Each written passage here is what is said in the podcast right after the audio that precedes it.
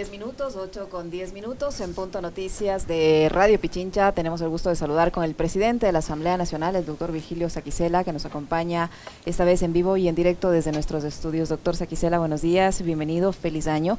Qué gusto tenerle acá con nosotros. Le saludamos a Alexis Moncayo, quien le habla, Licenia Espinel. Finalmente, la Corte Constitucional ha, ha tomado en cuenta ese exhorto que usted hizo en las últimas horas respecto a la situación que se vive con este Consejo de Participación Ciudadana y Control Social que se niega a aceptar la destitución que hizo en su momento la Asamblea Nacional y que no ha podido designar al principal del Consejo de la Judicatura. La Corte Constitucional les ha convocado para la próxima semana a los vocales de esta entidad para que eh, expliquen qué es lo que está ocurriendo porque se han demorado tanto y no han dado cumplimiento a esta sentencia constitucional. ¿Cómo mira usted esta reacción? Bueno, en primer lugar, un feliz año para ustedes, para toda la audiencia de esta prestigiosa radioemisora. En efecto, existen en este momento dos escenarios. El primer escenario, una, eh, un juicio político en donde eh, la Asamblea Nacional, dentro del marco legal y constitucional, procedió a la destitución de cuatro de los siete vocales. Eh, lograron encontrar un juez al porte de sus intereses que contra toda ley, contra la constitución, contra la moral incluso, eh, dictó una sentencia transformando una acción de medida cautelar en acción de protección y luego incluso dictando una, una providencia que nada tenía que ver con el expediente que tramitaba el juez Lindau. Eh, sin embargo, se reviste de constitucionalidad cuando conoce una acción constitucional y por lo tanto dicta una sentencia que habría, habría que cumplirla, eh, a pesar de ser irrita y de rechazarla. de ahí el eh, hemos interpuesto nosotros ya el recurso horizontal de aclaración que debe ser resuelto entre hoy y, el día lunes. Eh, inmediatamente irá a través del recurso de apelación a la Corte Provincial de Santo Domingo, que aspiramos de nueva institucionalidad al país y deje sin efecto ese mamotreto que eh, fue producto de los complotados en, este caso. Y el otro escenario es el que usted hace alusión. lastimosamente el Consejo de Participación Ciudadana, en, no en los últimos dos, tres, cuatro meses, sino más de un año, no ha podido nombrar autoridades de control del país, ningún tipo de autoridad. ¿Por qué? Porque no creo que se han puesto de acuerdo, no sé en qué, tal vez intereses grupales, personales. Y desemboca en que eh, la Corte Constitucional dictó una sentencia por una acción eh, extraordinaria de protección presentada en donde dispuso que el Consejo de Participación designe de una terna que envíe la Corte Nacional de Justicia a su presidente al nuevo presidente del Consejo de la Judicatura.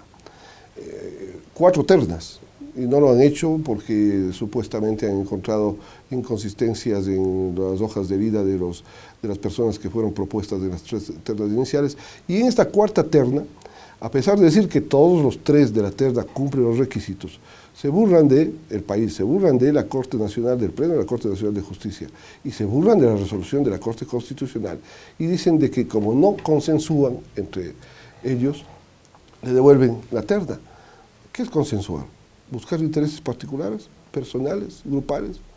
¿O debían hacer lo que la lógica manda en estos casos y, lo que se ha hecho en tantos casos. Cuando existe una terna y todos reúnen los requisitos, dirigen al primero de la terna.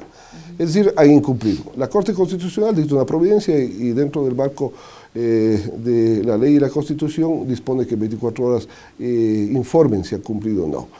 Proceden a informar, entiendo, indicando incluso la posibilidad de reconsiderar, entre comillas, esta situación y eh, luego en aplicación del artículo 21 de la Ley Orgánica de Garantías Jurisdiccionales y Control Constitucional, la Corte ha señalado eh, la audiencia para el día martes, una audiencia de seguimiento conforme este, esa disposición legal y obviamente que podría implicar eh, la destitución de conformidad con el 436 y el 86, número 4 de la Constitución. ¿Cómo está, presidente? Qué gusto saludarle, tenerle acá, desearle también que tenga un, buen año.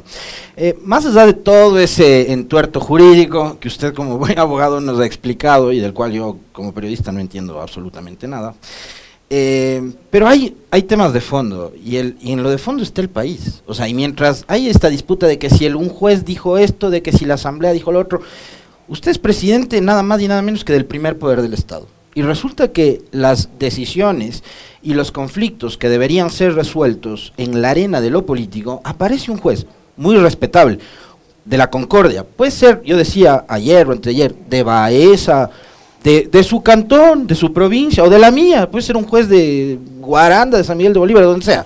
¿Ya? muy respetable, pero que se echa abajo una decisión del máximo organismo de representación política que tiene este país, que es el Pleno de la Asamblea.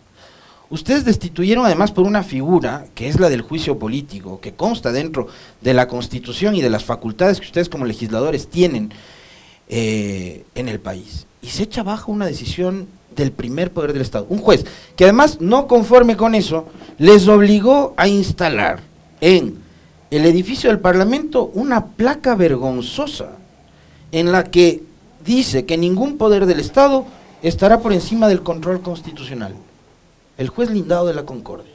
¿Cómo, cómo, cómo, cómo el primer poder del Estado, usted presidente, este, resume este despelote que está viviendo el país con, con actitudes como esta? A ver, eh, el balanceo de la justicia ha provocado la intromisión de una función como la judicial en la función legislativa en el primer poder del Estado. Y eso no puede permitirse. Y se ha llegado al extremo de amenazar con la destitución incluso de 81 legisladores a través de una providencia que sabemos había estado lista. Pero si no reacciona la Asamblea y defiende la institucionalidad, créame que antes de fin de año existía esa otra providencia. ¿Promovida eh, por quién, presidente? Bueno, por los complotados. Entiendo que los mismos señores del Consejo de Participación Ciudadana destituidos, ¿no? El juez y algunas otras personas que han estado con sus intereses. Recordemos que ¿Operadores se políticos del gobierno, por ejemplo, habrían estado interesados en mandarles a la casa o no? 15 acciones de protección o acciones constitucionales, entre ellas dos por uno asambleísta de la bancada de gobierno, la asambleísta Varela, y otras por otros actores, e incluso por este señor que les da presentando en la Concordia y hacen a su medida las providencias. Entonces, eh, reaccionamos y dijimos de que no se rompa el Estado de Derecho, que no se rompa la institucionalidad y ese manoseo, para que la gente entienda, es comprar un juez, poner un juez a sus pies y dicte la providencia que le dé la gana a la gente. Y eso no puede ocurrir, debe haber seguridad jurídica. Por eso aspiramos que esté ya en la Corte Provincial en los próximos días y la Corte Provincial en estricto derecho va a desechar esa situación y devolverle institucionalidad. Y la Corte Constitucional, que es el único organismo del país que tiene la facultad de llevar a cabo un proceso de incumplimiento de una resolución judicial, no un juez de primer nivel, sea el que resuelva el otro tema. Y de la institucionalidad, acá no se trata de quienes, aquí se han rasgado las vestiduras que quieren los de la oposición llevarse los poderes de control, está mal. Pero si lo tiene el otro espacio de poder que es el Poder Ejecutivo, está bien, no, no, se trata de eso. Es más, si se van es que los jueces, es que, no podían, pues. Es que no podían, porque en el caso del Consejo de Participación Ciudadana, eh, no es que ustedes como asamblea o, o, la Revolución Ciudadana o el Partido Social Cristiano, que eso era lo que repetían eh, gentes como Villavicencio y después medios de comunicación que les sirven de amplificadores, sino que además hay un proceso electoral detrás. Habían suplentes. Sí, suplentes que hasta este momento incluso hemos posicionado algunos de ellos que ni siquiera tienen ninguna relación política con, ningún partido. Entonces iban a ir eh, cuatro suplentes, entre ellos el señor Figueroa. Amigo de Villavicencio. Eh, entiendo que sí, eh, el señor Nastacuas que está posesionado. la señora Ponce que renunció públicamente en los últimos días, no tengo el honor de conocer a, ninguno de ellos, entonces no es de que estaba eh, confabulado un tema de esta naturaleza. Lo que se quiere es de que haya un consejo que funcione y que nombre a las autoridades. Ese es el fondo del asunto.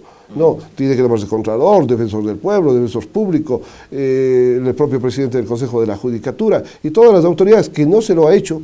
¿Por qué? Porque dicen no ponerse de acuerdo y eso no puede seguir sucediendo en el país. Pero mientras tanto, eh, doctor la Corte Constitucional en el momento tiene ya la última palabra para definitivamente cerrar este capítulo? Para mí, constitucionalmente, es la Corte la que tiene ya que resolver este tema y yo por eso aplaudí anteayer de que intervenga ya la Corte en esta temática, estando en sus manos a través de justamente esta acción extraordinaria de protección, donde existe una sentencia que tiene que darse cumplimiento e incluso entiendo que se ha presentado amicus curiae respecto de la eh, intervención de este juez Lindau, que de una u otra manera ha imposibilitado también el cumplimiento de esa sentencia de la Corte Constitucional. Es decir, todo eso tiene capacidad para analizar y resolver la Corte Constitucional y aspiremos que como máximo organismo de control constitucional eh, resuelva este tema, esto, esta problemática que sucede en el país y eh, se designe quién mismo va a resolver los temas en el Consejo de Participación. Presidente, usted hace un momento, eh, digamos, como tratando de ir al origen de esta crisis, yo le he dicho despelote, no es tan académico el término, pero, pero es muy popular. Em, decía, tiene que ver con el manoseo y la manipulación de la justicia. Y la justicia está en manos de gente como los actuales vocales del Consejo de la Judicatura, por ejemplo, que ustedes a través de la misma figura del juicio político trataron también de mandar a la casa y decir, necesitamos otro tipo de funcionarios al frente del máximo organismo de administración de la justicia de este país. No se pudo. Es decir, a alguien le interesa tener cooptado el Poder Judicial en el Ecuador. ¿A quién? A ver, nosotros iniciamos un proceso de juicio político, no se obtuvieron los 92 votos y por los corrillos de, la política se decía que había repartición de puestos, incluso de notarías. ¿Y el único que puede repartir y puestos? Créame que en la última, uno de los últimos temas que tratamos, eh, que fue la, ley que llamamos nosotros al diálogo, eh, que era parte de la denominada ley de inversiones y que tenía que ver con eh, tecnología, se quiso insertar un artículo que daba la posibilidad de que en seis meses se elijan o se inicien concursos para elegir a todos los notarios públicos del país. Y tuvimos que sacar ese artículo porque era imposible. Y dicen eh, los que conocen más de cerca el tema de que habría ahí eh, parte del pago de los votos en la Asamblea Nacional. Y eso es delicado. ¿no? Habrá que con profundidad analizar qué mismo sucedió en, las votaciones tanto del Consejo de, la Judicatura como del Consejo de Participación eh, Ciudadana.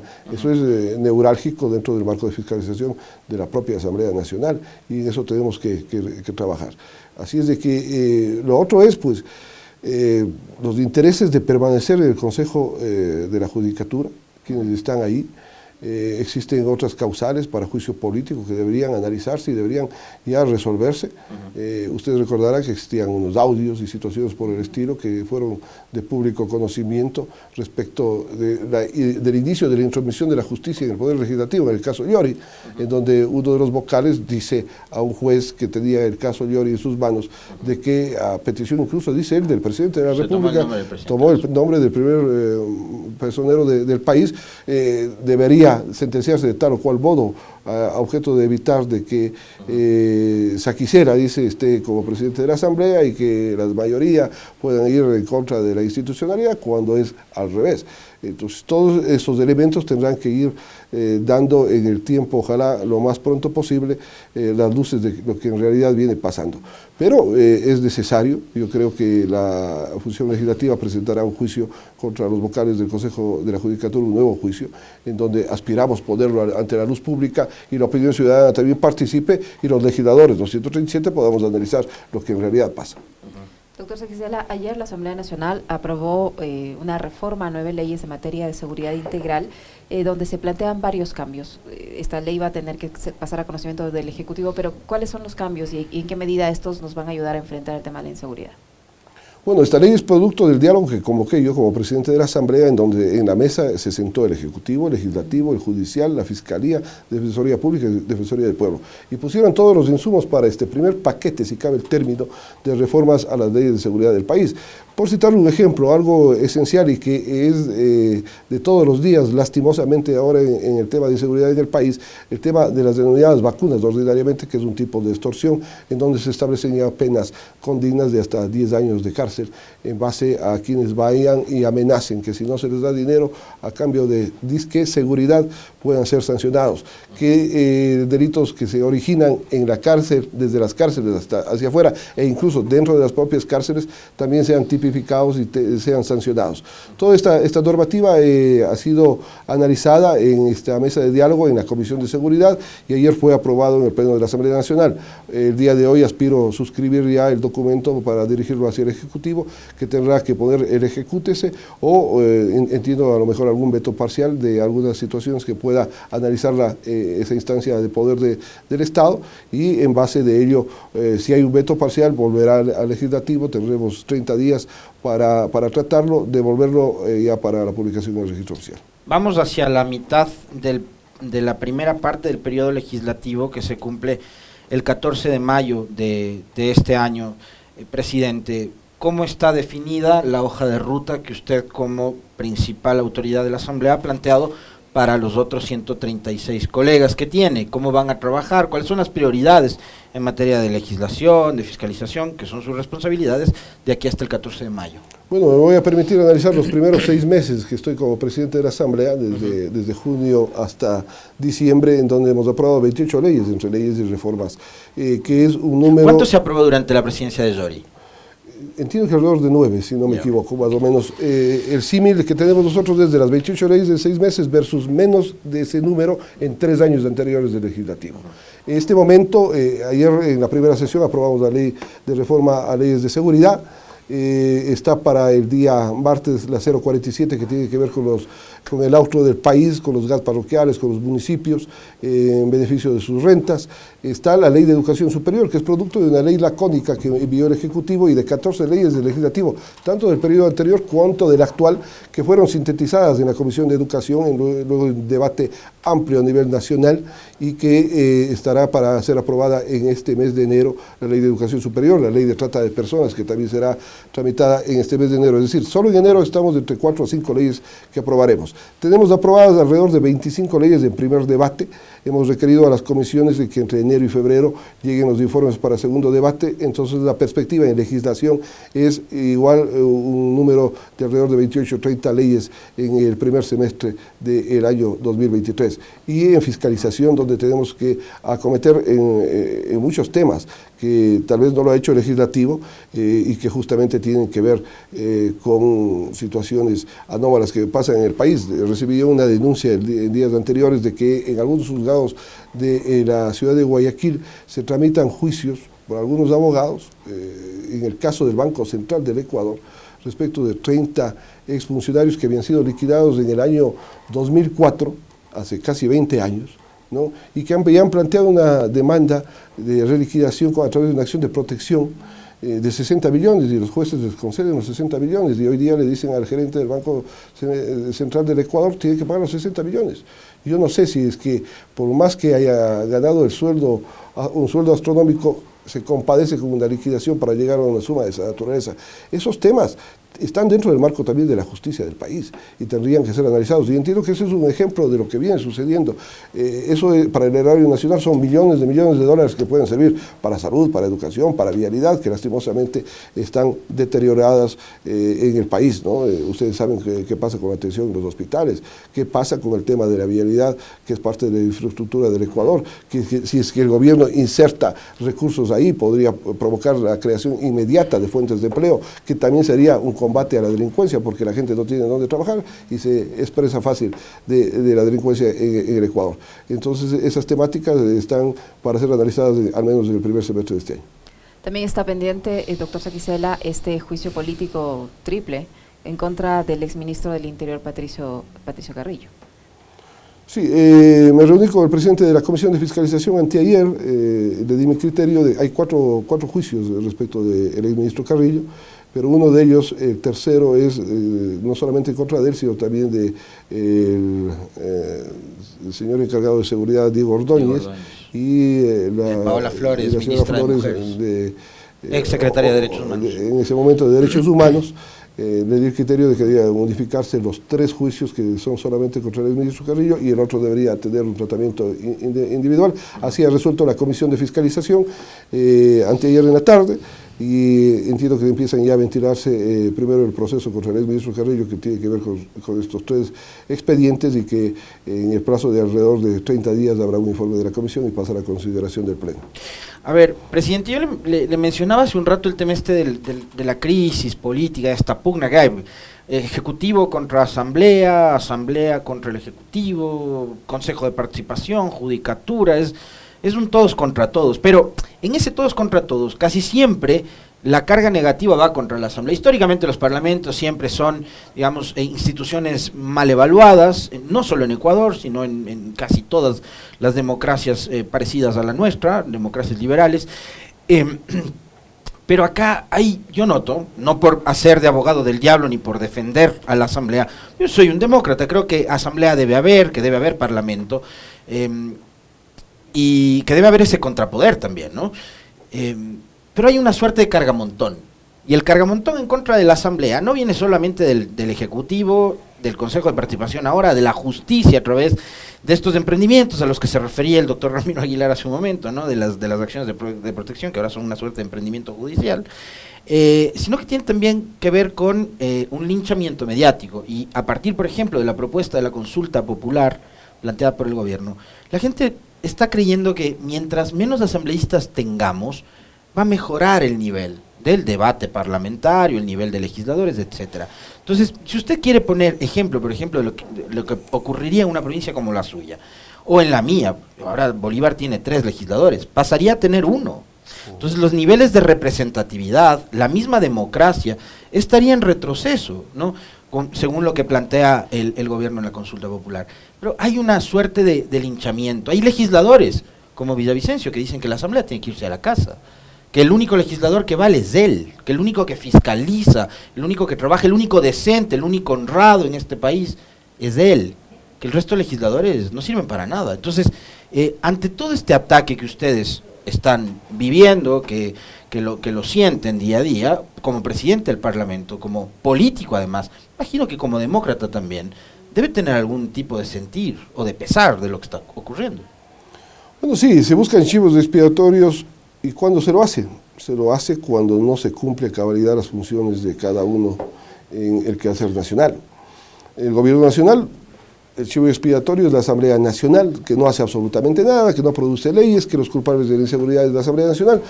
La Asamblea Nacional en seis meses ha producido 28 leyes, entre ellas la ley del uso progresivo de la fuerza, que decían que era la solución del país. No, decíamos que es un instrumento para combatir la inseguridad y dimos la ley del uso legítimo de la fuerza. La primera ley que se aprueba en el 2023 es la reforma a varios cuerpos de seguridad, 90 artículos, entre ellos eh, el tema de vacunas, eh, el tema de cárceles, de situaciones de los menores de edad que delinquen, no. Entonces, ahí están los instrumentos. ¿Quién tiene que poner los recursos? Es el Ejecutivo. ¿Quién tiene que dotar de patrulleros, de chalecos, de armas a la policía para que combate el delito? Es el Ejecutivo nos presenta una reforma a la Constitución respecto de que las Fuerzas Armadas auxilien a la Policía Nacional. La estamos dando trámite. En este mes de enero aspiramos votarle en primer debate. No, pero tenemos que darle un marco de constitucionalidad, no la generalidad que llega y dice, si la policía pide el auxilio de las Fuerzas Armadas, inmediatamente se autoriza. No es tan genérica la cosa, las soluciones no pasan por... Eh, es que el gobierno mediáticamente, mediáticamente lo está vendiendo así. Intentan así. Y yo doy por descartado que la Asamblea va a aprobar la reforma en primer debate, o lo va a discutir en primer debate, y lo va a aprobar luego de los 90 días que establece la ley en segundo debate. No, porque sí, nosotros estamos de acuerdo que se apoye. Hoy día se lo puede hacer con estado de excepción. Hoy día el Ejecutivo, a través del Ministerio de Defensa, puede poner a los, a los militares en las carreteras del país. Que usted recorre en carro, ya no existen los militares que existían hace años y que controlaban armas, municiones, explosivos. Y daban una sensación de seguridad a la gente que no delinque en el país, porque había un control. Hoy día usted anda por los, carreteros del país y no tiene un policía, ni tiene un militar, no tiene absolutamente nada. Entonces entiendo que también los delincuentes se pasean como Pedro en su casa por todos lados del Ecuador. Eso lo pueden hacer este rato, no necesitan ninguna reforma ni constitucional ni, legal. Entonces buscan ese chivo expiatorio. Pero nosotros, reitero, hemos producido 28 leyes de seis meses. Estamos cumpliendo con nuestra obligación de legislar. Entonces rechazamos que el gobierno nacional, que el señor presidente de la República, diga que la Asamblea no hace absolutamente nada, y mediáticamente porque tienen los troles, porque tiene los medios de comunicación, porque entiendo que pautan con los medios de comunicación, entonces están sesgados. Y eso hay que decirlo con frontalidad. Los medios de comunicación nacionales, muchos están sesgados hacia, hacia el Ejecutivo, hacia el poder. La Asamblea no tiene esa capacidad. Tenemos la ventaja de que nos invitan y que podemos nosotros venir. Yo en mi calidad de presidente de la Asamblea y los legisladores pueden venir y expresar sus puntos de vista. Que el Poder Judicial quieren ponerse ahí de, acuerdo para intrometerse. Esto nunca se ha dado históricamente en el Poder Legislativo, a través de acciones de protección. Es decir, el día de mañana, la ley que acabamos de aprobar el día de ayer, que es la ley de seguridad, se idea a cualquier señor y nos pone en acción de protección y se cae la ley de seguridad y se baja la ley de seguridad. Eso no puede pasar en el país. No. Entonces hay que ponerle, y la Corte Constitucional es la que le tiene que poner coto, le tiene que poner un pare al mal uso de las acciones constitucionales, entre ellas las medidas cautelares de las acciones de protección. No. Nosotros hemos presentado una reforma para que en el caso de juicios políticos, en el caso de resoluciones del Pleno de la Asamblea, no procedan las acciones de protección, sin la inconstitucionalidad que puede ir ante la Corte Constitucional. No, no podemos tampoco dejar en el limbo las cosas pero creo que esa reforma habría que ampliarla para muchas otras circunstancias. El abuso de que usted busca un juez, todos respetables de cualquier sector del país, para eh, irse en contra de resoluciones que están eh, establecidas y surten efectos en otra jurisdicción del país, no puede darse ese abuso. Vea lo que pasó en la Concordia respecto del tema del Consejo de Participación Ciudadana. Siete acciones de la Concordia. Seis jueces dicen que por la territorialidad no son competentes y el señor Lindau sí es competente. Es decir, ese es el manoseo y el abuso de la justicia. Y eso tienen que saber los ecuatorianos, tienen que saber la, gente de que así están actuando. Y eso tenemos nosotros que luchar desde nuestra trinchera, que es la Asamblea Nacional. Somos producto de la votación popular. Somos 137 legisladores de las 24 geografías de, la patria. No, usted decía otra, otra verdad, el tema, el tema de, la, reducción de asambleístas. A ver, supuestamente con la consulta popular, si gana la pregunta, se reduce de 137 a 120. ¿Dónde está la reducción? ¿Acaso por reducir el número de asambleístas eh, mejoran las cosas automáticamente en el país? No es así. No. Pero eh, hay, algo adicional. ¿Qué es lo que hacen con esta pregunta? Bolívar se queda como legislador de tres. Cañas se queda con dos. Azuay de cinco pasa a cuatro, por citar un ejemplo quitan representatividad a las provincias y sobre todo a las provincias medianas y pequeñas. Y sube el número de asambleístas nacionales. ¿Quiénes van en las listas de asambleas nacionales con eh, frecuencia? Los señores del Guayas y los señores de Pichincha. ¿Dónde queda la representatividad de las provincias pequeñas? El Oriente se queda como legislador por provincia, a excepción, me parece, de, una, de las provincias del Oriente. Entonces, así no se puede mentirle a la gente. Y lo otro, acaban de hacer un censo. Si aplica usted el nuevo censo, dicen los que saben matemáticamente que debería subir a 152 los legisladores del país. Es decir, no existe ninguna solución. La consulta no soluciona los problemas del Ecuador. Los problemas del Ecuador se solucionan combatiendo la corrupción y dialogando para que ese combate sea real. Corrupción que lastimosamente está instalada en todos los sectores del país.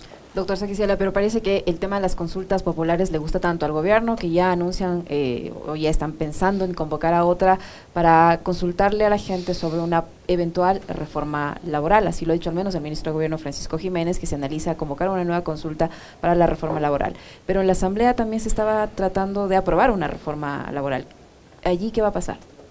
Pero es que la consulta, eh, la actual consulta, además del proceso electoral, le cuesta casi un millón de dólares al erario nacional. No, no sé si ese millón de dólares podía utilizarse tal vez en algunas otras eh, necesidades del pueblo ecuatoriano.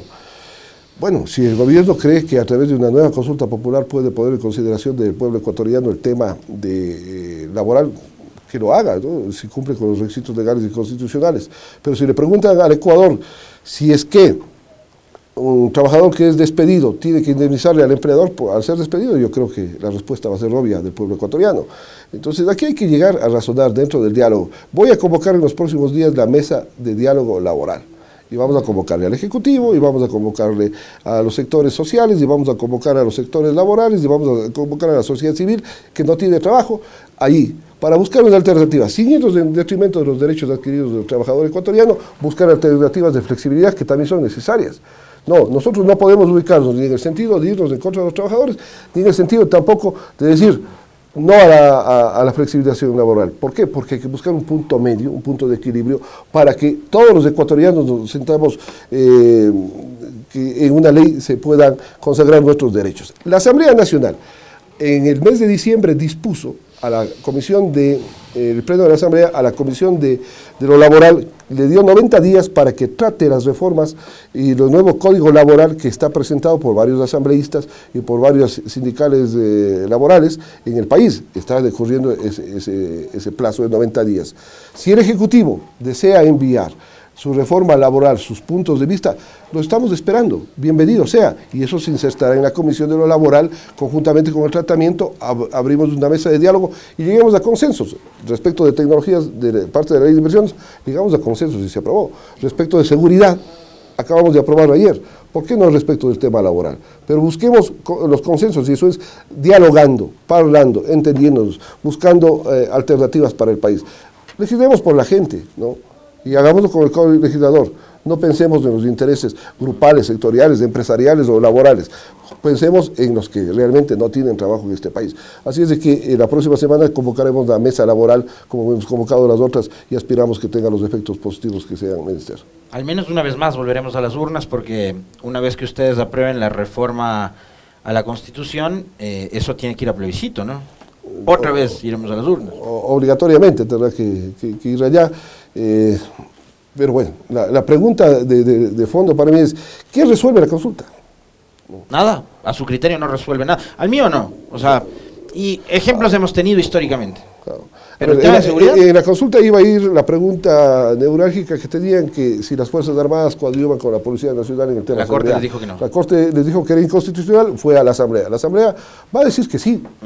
Porque todos los ecuatorianos estamos de acuerdo en que las Fuerzas Armadas también coadyuven en la seguridad, a pesar que su obligación es.